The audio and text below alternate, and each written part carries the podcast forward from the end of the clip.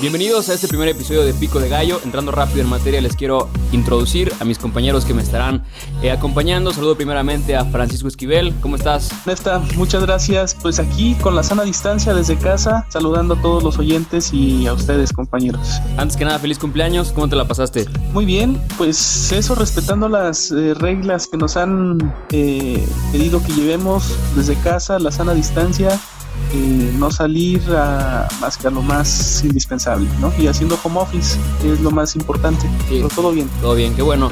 Saludo también a Brian Flores. ¿Cómo estás, Brian? Compañero de Ciencias Políticas. ¿Qué tal, Nestalí? ¿Cómo estás, Francisco? También saludándolos aquí. Pues un gusto de que poder colaborar en este proyecto y esperemos que salga todo bien, ¿no? Esperemos que les guste y pues hay que darle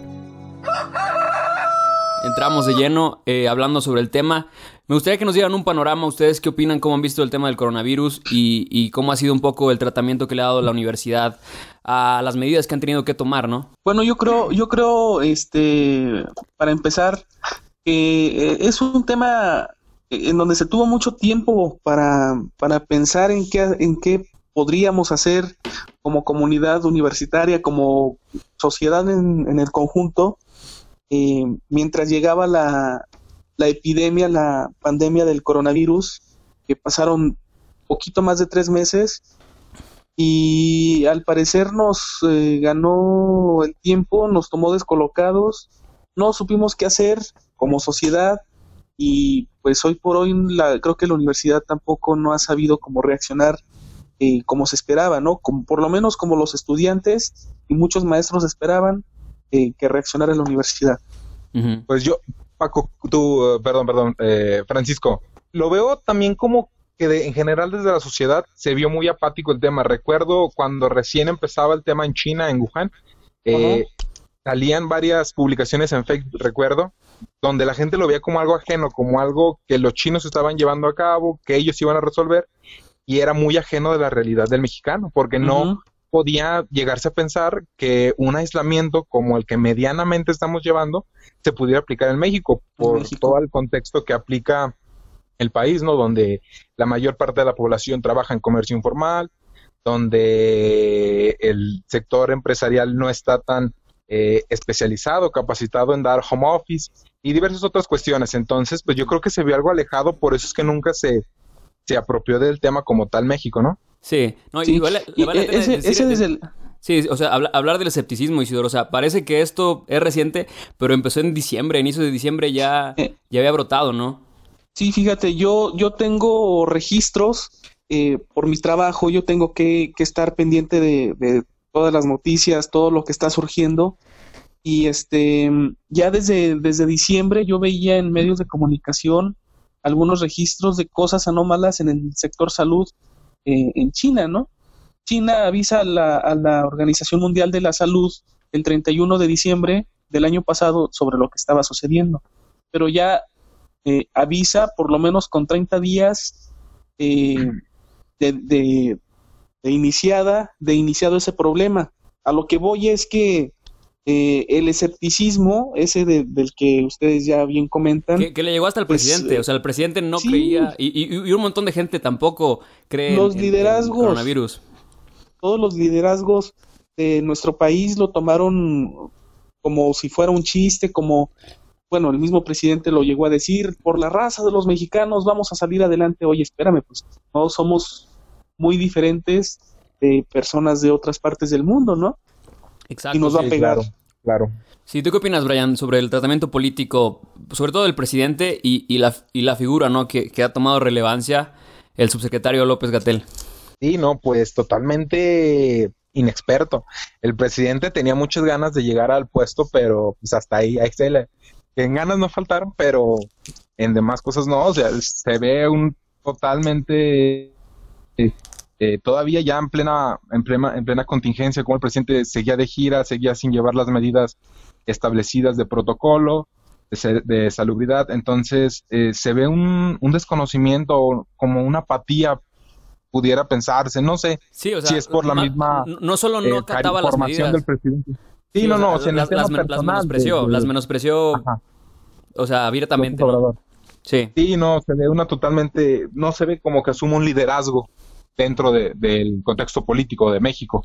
Sin embargo, pues ha salido otros, como es eh, el subsecretario López Gatel, que hasta la fecha se ha vuelto un sex symbol en redes sociales, se ha vuelto una figura de, la lucha contra el coronavirus en México, y es cosa que nadie se esperaba. Entonces, pues funciona eh, distinto, funciona eh, de maneras misteriosas, como los caminos del Señor, y esto es lo que hace que salgan cosas raras que uno nunca se esperaría ver, ¿no?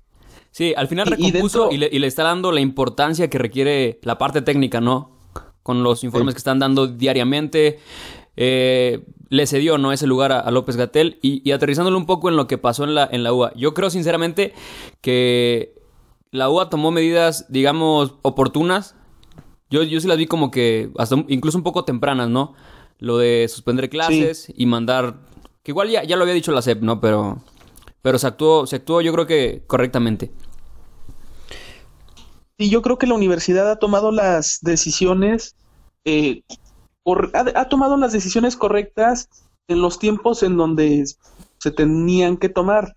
Eh, sin embargo, em, desde el punto de vista de suspender clases presenciales en las aulas, desde el punto de vista también em, eh, técnico, para mm, tratar de aumentar la capacidad de las páginas de internet para que los alumnos pudieran trabajar eh, desde lejos, ¿no? Desde sus casas.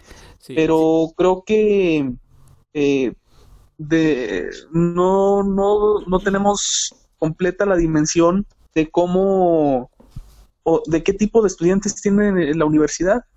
Es decir, eh, se toman las medidas correctas y decimos, mm, se suspenden las clases, todo va a ser por internet. Pues sí, pero ¿cuántos de tus alumnos no tienen internet? No tienen acceso a, una computadora.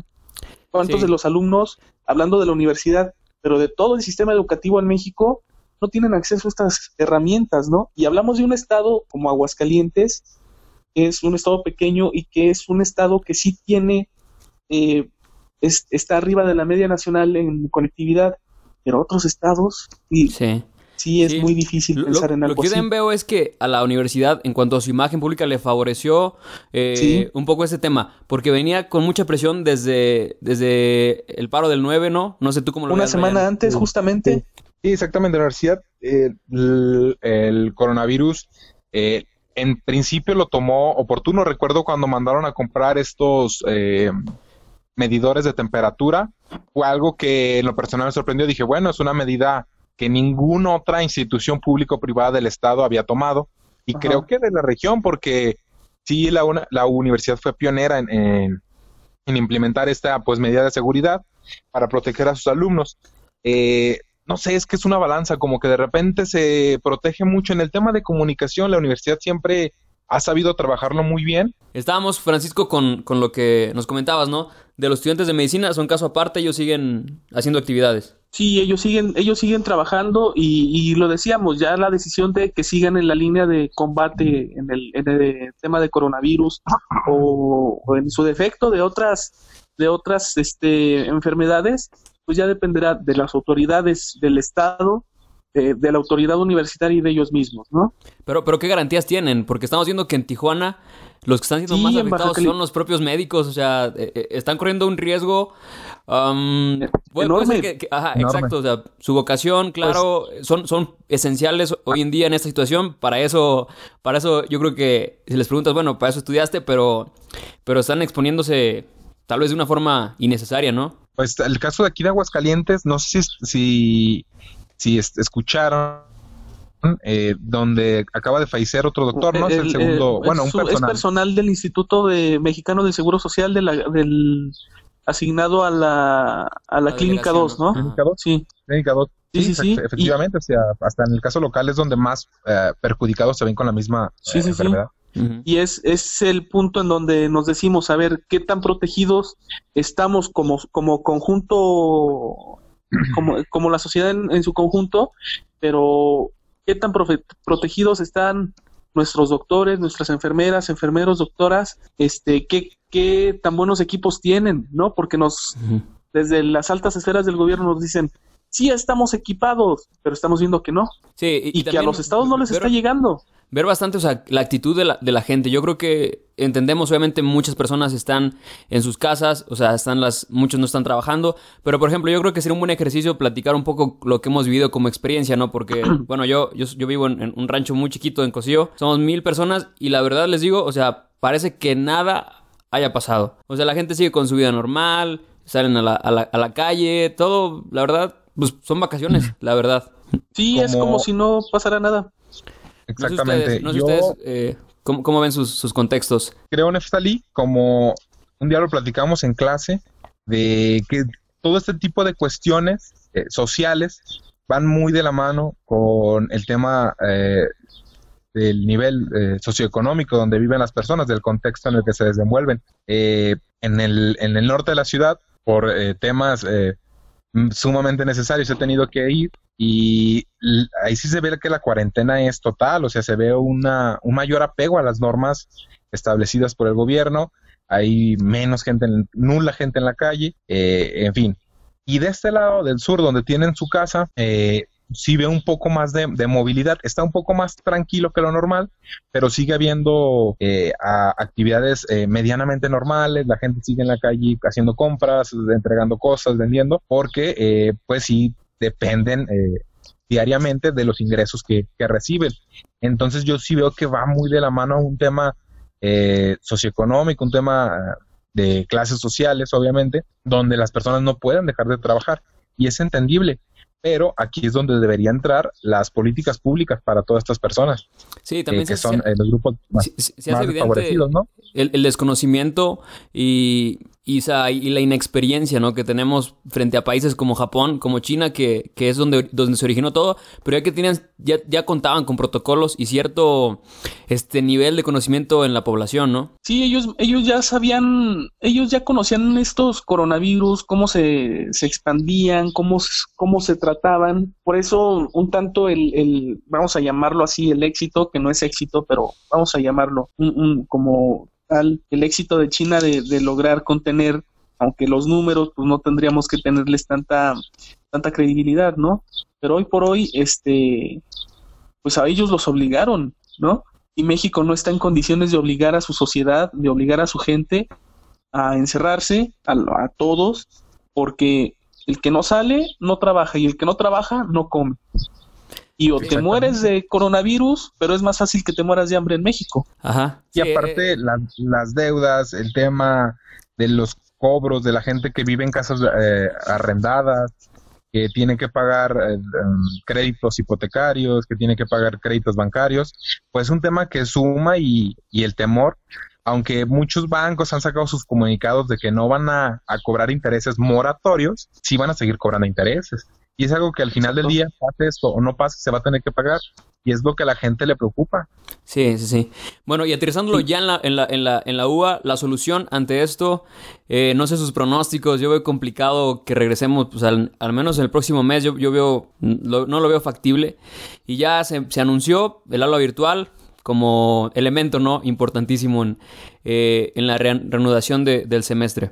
Bueno, yo, yo, este, en el tema de la universidad, yo creo que ni en abril ni en, el, ni en mayo, tal vez la tercera semana de, mayo podríamos eh, ya tener a ciencia cierta si regresamos eh, de manera presencial a las aulas o no. Yo creo que no. Este, y sobre el tema tecnológico de la universidad, sobre el aula virtual, pues yo tengo mis dudas porque ya sabemos cómo, cómo se las gastan, ¿no? Cada, cada semestre, en cada temporada de, de uso masivo, pues el sistema se cae rara, raramente y tenemos buenos ingenieros, tenemos buenas instalaciones, pero pues no estamos acostumbrados a trabajar así. Yo en, este tema veo dos aristas muy importantes que creo que tres creo que se deben de, tocar, que es el tema de los profesores, si verdaderamente están capacitados, porque tenemos catedráticos que son eh, las personas eh, que imparten ciertas materias de suma importancia para las diferentes carreras, ajá, que ya son de, de, data avanzada, que son grandes. Esto no les exime de, de entender, obviamente, cómo funcionan las nuevas tecnologías,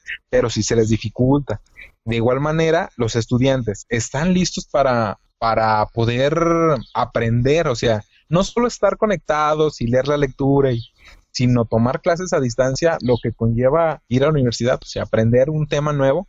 lo veo difícil por el tema pedagógico, es, eh, es muy difícil porque no estamos acostumbrados los estudiantes. Entonces, ahí la veo. Y la tercera es el, el como lo mencionabas, Francisco, el recurso tecnológico. Hoy, nuestro gran amigo y rector Javier Avelar informaba en sus redes sociales que van a ampliar la cobertura de la aula virtual.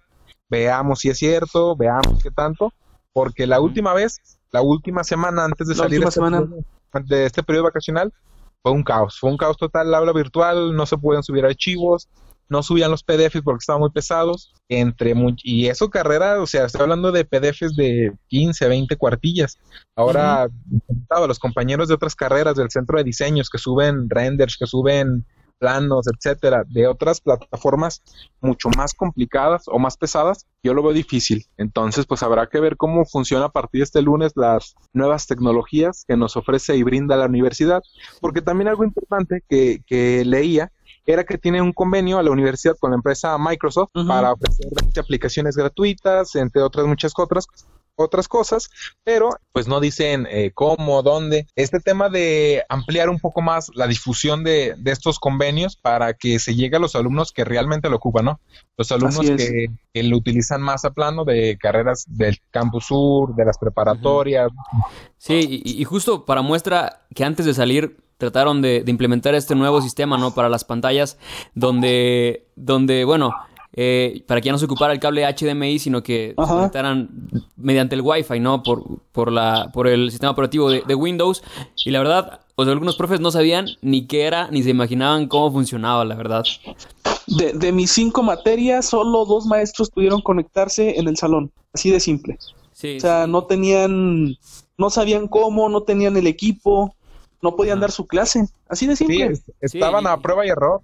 Porque nuestro salón fueron a capacitar, según eso, yo no estaba ese día, pero fueron y varios que sí entendieron más o menos cómo, cuando ya estaban uh, tratando de conectar, no podían, no conectaban a otra computadora y un rollo. Yo creo que ese es el problema, ¿no? O sea, en cuanto a planeación, en cuanto a recursos, la universidad, o sea, no le pide nada a otra universidad a nivel nacional. O sea, lo que es convenios no, con Microsoft, convenios, convenios sí, sí. Bi biblioteca digital, este, incluso este nuevo sistema para, para, para que conecten las computadoras los profes, bueno, se les va a, se les dieron unas tablets, ¿no? Para que lo hicieran. El problema es la implementación, o sea, cómo eh, aprovechas esos recursos. Porque en los años de, de, de, que hemos estado estudiando, hay profesores, si bueno, a mí en lo personal me gustaría pues, celebrar, ¿no? Aquellos que sí saben usar la, la interfaz del aula virtual, ¿no? Que la hacen atractiva, porque hay otros profesores que la verdad les resulta sumamente angustiante empezar a usarla. Y otros que prefieren ya mejor ni siquiera meterse en eso, ¿no? sí, no, hay maestros que, que de plano mejor por el grupo de WhatsApp ahí nos ponemos por WhatsApp o mándenme un o correo, correo, y listo. Sí, sí uh -huh. eh, es muy práctico y, y, y, la realidad es que me comentabas antes de, de, que empezáramos, Francisco, será imposible que todos los estudiantes de la UA tengan acceso al aula virtual porque hay casos, o sea, tal vez es un mínimo que no tengan servicio a internet, un mínimo que no tengan computadora, pero bueno, un mínimo ya hablo yo creo que de cientos, ¿no? Que, que están este, marginados y van a estar limitados con este sistema. Así es. Sí, yo por, por lo mismo, yo ya platicando con, con amigos, con compañeros, con ustedes mismos, este, yo sí he planteado la, la necesidad de pues no apresurarnos. O sea, hay tiempo, este, y, y, y, si se tienen que aplazar las fechas del semestre, si el semestre lo teníamos planeado terminar en junio, pues terminarlo en agosto, no sé, o sea, eh, tiempo hay de sobra, pero dejar atrás a compañeros que no tienen acceso a, a las plataformas eh, para terminar un semestre, para obligatoriamente terminarlo, pues creo que no vale la pena, ¿no? Uh -huh. Sí, no vale la pena marquinar a unos cuantos por cumplir con las normas para uh -huh. cumplir con un estándar de calidad internacional o algo así. Creo que la universidad debe ser eh, muy consciente de su carácter humanista y saber que existe un múltiple contexto, múltiples contextos de que viven los estudiantes que tienen, ¿no? Como hay alumnos que les va muy bien, que tienen la posibilidad de acceder a todas las herramientas y brindar proyectos y tareas de calidad, como hay alumnos que por sus prop no por uh, voluntad propia, sino por su mismo contexto social, económico, no puede y no puedes vulnerar su derecho a la educación por el simple hecho de querer culminar un semestre en los tiempos sí, establecidos. Y aquí entra otro tema fundamental y muy sonado la colegiatura, ¿qué opinan? Uy, la colegiatura. No, no, Vaya, una o sea, de tema. Sí, joyitas, sobre todo por el, por la misma situación de que muchos eh, que tenían trabajo, que de eso viven, eh, se han quedado sin él, se han quedado sin cobrar, pero la universidad eh, está pidiendo, nos está diciendo, bueno, les vamos a dar la facilidad para que paguen este los meses que no se pueden pagar, es decir, marzo, abril, tal vez mayo, y no los podamos, no los sancionemos. Pero pues los, los estudiantes sus hijos, digo, los sus padres, este, tampoco tienen trabajo y no sus hijos también debe haber algunos estudiantes. Y los hijos, más de alguno habrá que, no, que no tengan que no tengan para pagar. Y la universidad lo único que está diciendo es, este, pues ahí luego me pagan, pero me pagan. y, es que el tema de, de, endeudar al estudiante es un tema que se ha manejado muy por lo oscurito, pero que la universidad lleva años haciéndolo. Y es un tema muy delicado porque se está ponderando más como una universidad autónoma, pública y humanista, como una universidad privada que busca ese dinero a capa y espada. Y muéranse los que se tengan que morir, pero a mí me pagan mis mil doscientos pesos. A, mí no me, a mí como universidad no me importa si tienes trabajo, no me importa si tu papá se quedó sin trabajo, no me importa si estás encerrado, a mí me pagas, ya sea en junio, agosto, septiembre, pero me pagas. ¿no? Es correcto. Y ahora con este tema de la prórroga, para mí no se me hace nada factible, o sea, no es una solución porque está diciendo, no tienes, está bien, te cobro el 1% mensual y me pagas cuando puedas. Volvemos a lo mismo, tarde que temprano lo va a tener que pagar el estudiante. No es una solución. Y en el tema de las becas, se me hace muy selectivo los criterios que ponen para otorgarla, donde tienes que mandar una carta exponiendo los motivos por los cuales el COVID-19 te afectó. O sea, va, a haber un comité que diga, pues la carta más triste le damos la beca del 80, 90, 100%. La menos triste, pues es que no puedes, porque es un tema personal, o sea, no, está bien. No puedes categorizar a tus estudiantes. A, mí cuando vi mandar una carta firmada por los papás que explican la situación, sí se me hizo algo bastante bajo por parte de la universidad hacer eso. Es como, es una especie de ridiculización, ¿no? Eh, siento yo. Ridiculizar al estudiante, ridiculizar a la familia. Explícame por qué, por qué te lo mereces. Y más que nada es eso, volvemos a, a dividir el alumnado y hay algunos estudiantes que son muy apegados a la institución y dicen, 1200 no es tanto, que no, pero hay otros que 1200 es comer toda una semana porque recordemos que el promedio de sueldos en Aguascalientes es de 900 pesos a la semana. A la semana. Entonces, eso es el promedio. Como eh, una semana y pasadita de la otra, no tendrías que gastar en nada si al menos tienes un hijo en la universidad. Sí, yo, creo que yo, totalmente como, como, decían, la universidad está haciendo su papel, sí, en el lado tecnológico, académico, somos la UA, estamos preparados, nuestros técnicos eh, pueden, estamos aportando con soluciones, pero lo que decías, el lado humanista, ¿no? ¿Dónde queda el, el apoyar, ¿no? O sea, este, este tiempo de, solidaridad, de que el que puede eh, apoyar o, dar más, pues, pues que lo haga, ¿no? Si ellos están en condiciones de verdaderamente dar una solución, pues más factible para los alumnos. Y salió la, la iniciativa de varios eh, compañeros y compañeras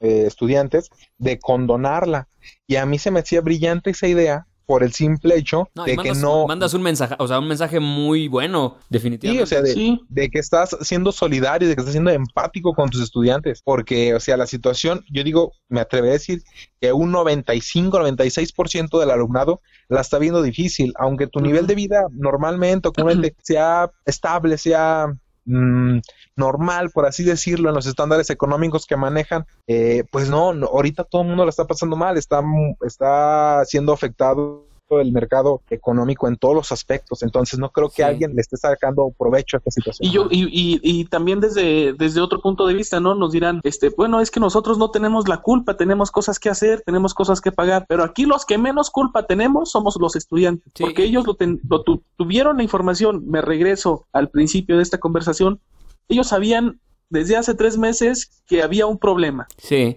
Desde, desde finales de enero sabían que en Europa estaba dando un problema. Sí, y lo vimos. A finales que tampoco van a, van a querer que, los administrativos sean los que le saquen las papas del fuego, ¿no? Que sean los que tengan que modificar y, y, pues uh, ceder, ¿no? En su tiempo para, para, para la universidad, ¿no? Para que todo esté normal. una, una, planeación desde los directivos que, que, sea congruente y que obviamente todos vamos a tener que poner nuestra parte y, ceder un poco, pero, pero lo que sea justo, ¿no? Digamos. Y, regresamos al, de eh, y también a las acciones que ha tomado el Estado mexicano en su conjunto. ¿Qué apoyos ha dado, en este caso a las universidades, como para que puedan dejar eh, ese apoyo a los estudiantes, ¿no? No vemos ningún, ninguna, ningún pronunciamiento del gobierno federal o del gobierno del estado para decir, a ver, ahí te va un plus en el, en el recurso anual para que puedas dejar de cobrar. Sí. Sí, bueno, yo, yo lo es veo... lo mismo, cada quien utiliza el tema para beneficiarse políticamente a ellos mismos, o sea, tanto gobierno estatal como el federal, y ahora local, así en lo más íntimo hasta la universidad, lo utiliza para mejorar su comunicación en vez de ver por sus estudiantes. Yo, lo veo de esta forma, la verdad. Eh, lo que le decía Francisco, tampoco se trata de, ponernos a hablar y quejarnos y todo, porque es una situación sin precedentes. Es una situación muy compleja y que exige soluciones, pues verdaderamente eh, igual de complejas como el problema mismo. Lo que yo sí veo bien es que, y que, y que yo veo así el tema, es que ahorita la prioridad evidentemente es la salud de la gente. O sea, que estén en sus casas, que estén eh, resguardando las medidas. Y claro, o sea, si podemos medianamente llevar el semestre, terminarlo, usar aula virtual, yo creo que es más bien, o sea, más por, esfuerzo, ¿no? Porque yo, yo, creo que realmente no hay forma de suplir las clases que se están perdiendo y, y, como decíamos, tampoco de tener una cobertura universal de los estudiantes. Lo que tenemos que entender es que la prioridad es la salud y, y lo demás, en tanto, lo más que podemos hacer con lo que tenemos es lo que se va a hacer. Así es. Sí, bueno, la, la, la, el bienestar de la comunidad es, es primordial, ¿no? Porque de nada nos va a servir que nos pongamos a exigir ahorita, regresemos a las aulas. No, pues este, Y nos enfermemos la próxima semana nos va a ir mal a nosotros y le va a ir mal al conjunto del sistema sanitario que sí, malo y lo que le sigue. Y es que hay un montón de lagunas, o sea, no solo son las clases. Por ejemplo, nosotros que estamos ya en nuestro último semestre, esperamos que sea, bueno, eh, en teoría, este, el tema del servicio, el tema de prácticas, muchos estaban, bueno, en mi caso, o sea... Estábamos, sí. Ajá, o sea, contando con, con ese requisito y todo eso se va a modificar, qué va a pasar, tendremos que reponerlo, se nos va como a perdonar. Es un tema muy complicado. ya sé, ¿verdad? Que nos den ahí una, una buena condonación de prácticas.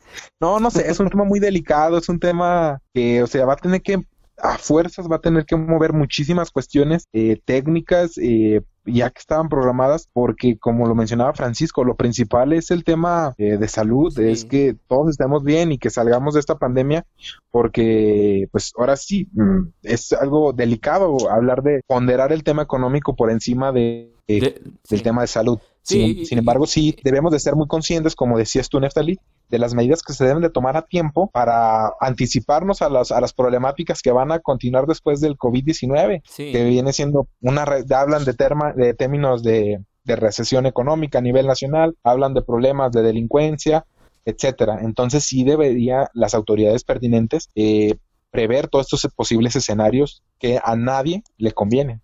Sí, hay un montón de, de, problemas en el entorno. Yo creo que, eh, o sea, vacíos de información, desinformación, este, como decíamos, la gente que, que, no, que no es consciente de la gravedad del problema. Y, yo creo falta que... De, falta de liderazgo también. falta de liderazgo, sí, como, estudiantes de, de, la, de la UA, este, debemos poner el ejemplo, ¿no? Yo creo que sería una excelente recomendación para, para quienes nos escuchan, para nuestros compañeros, o sea, demostrar desde nuestra trinchera, porque, o sea, los, los de ciencias políticas conocen e, ese, ese aspecto del tema. Nosotros como, como comunicadores, como estudiantes de comunicación, pues también ¿no? vemos lo importante que es hoy en día eh, mantener a la población enterada y, y y, evitando ¿no? la, la, la, mal la mala información. Es correcto. Así es. es eh, yo creo que eh, a esta generación le toca poner el ejemplo a sus mayores y a los que vienen detrás de nosotros. Si no somos nosotros, nadie más lo va a resolver. Y recordemos que esto de la pandemia no lo va a resolver el gobierno, lo va a resolver el comportamiento de la gente. Así de simple. Sí, ahí, está la clave. Sí, totalmente. Bueno, pues ya, ya estamos finalizando, nos extendimos un poco más de lo, de lo previsto. ¿Alguna conclusión que quieran hacer, compañeros? Eh, adelante, Francisco. Primero. Pues simplemente. Primero, los comunicó. Simplemente eh, que quede el mensaje de que se queden en casa, que los que puedan se queden en casa, los que tengan que salir tomen sus eh, medidas de higiene pertinentes. esto no va a ser corto, sino lo contrario, va a ser un proceso muy largo, hay que aguantar y cuando esto termine, pues nosotros vamos a ser los que vamos a salir adelante. Y también recordar, eh, yo creo que eh, aquí cómo cada quien puede aportar eh, desde el entorno donde está y más que nada las personas que tienen, que son tomadores de decisiones, pues que sean conscientes, sean empáticos y solidarios, donde no todas las personas están en una condición favorable, ¿no? En una condición que les permita acatar al pie de la regla todas estas, estas medidas y por otra parte, igual, pues quédate en casa, no hay, no hay otra. A nadie nos gusta estar encerrados, a nadie nos gusta el, aislamiento social, pero hay que seguirlo por, pues, por un bien social, ¿no? Por un bien eh, colectivo, al fin de cuentas. Y pues aquí hay que seguirle, nosotros echando la, la platicadita, la próxima, a ver cómo sale este primer programa. Y fue un gusto escucharlos, platicar. Sí, sí. Pues, Muchas gracias por la invitación, Neftali. Sí, no, que este, al contrario. Este proyecto vaya para largo. Sí, y, también esperamos que, quienes nos escuchan también demuestren su opinión ahí en los comentarios, eh, que nos escriban qué opinan, qué piensan, y también esperamos que, esto sea no un espacio donde nosotros hablemos, ¿no? Sino que sea realmente, creemos un espacio, una comunidad donde nos expresemos y demos soluciones, ¿no? Tampoco se trata nomás de estarnos quejando. De estarnos quejando. Sí, como tú dices, problemas grandes ocupan soluciones mucho más grandes. Entonces, pues, yo digo que si, si la comunidad estudiantil, en este caso, que es la más directa que estamos platicando con ustedes, nos unimos, podemos, yo digo que se pueden lograr cosas muy, muy chingonas y, y pues vaya, no sé. Claro que sí. Bueno amigos, pues me despido de ustedes y también de quienes nos acompañaron. Muchas gracias. Esperemos próximamente ahí chequen en, en las páginas de, de, Pico de Gallo la próxima emisión. Hasta la próxima. Que estén bien. Nos vemos amigos. Cuídense. Hasta luego. Quédate en casa.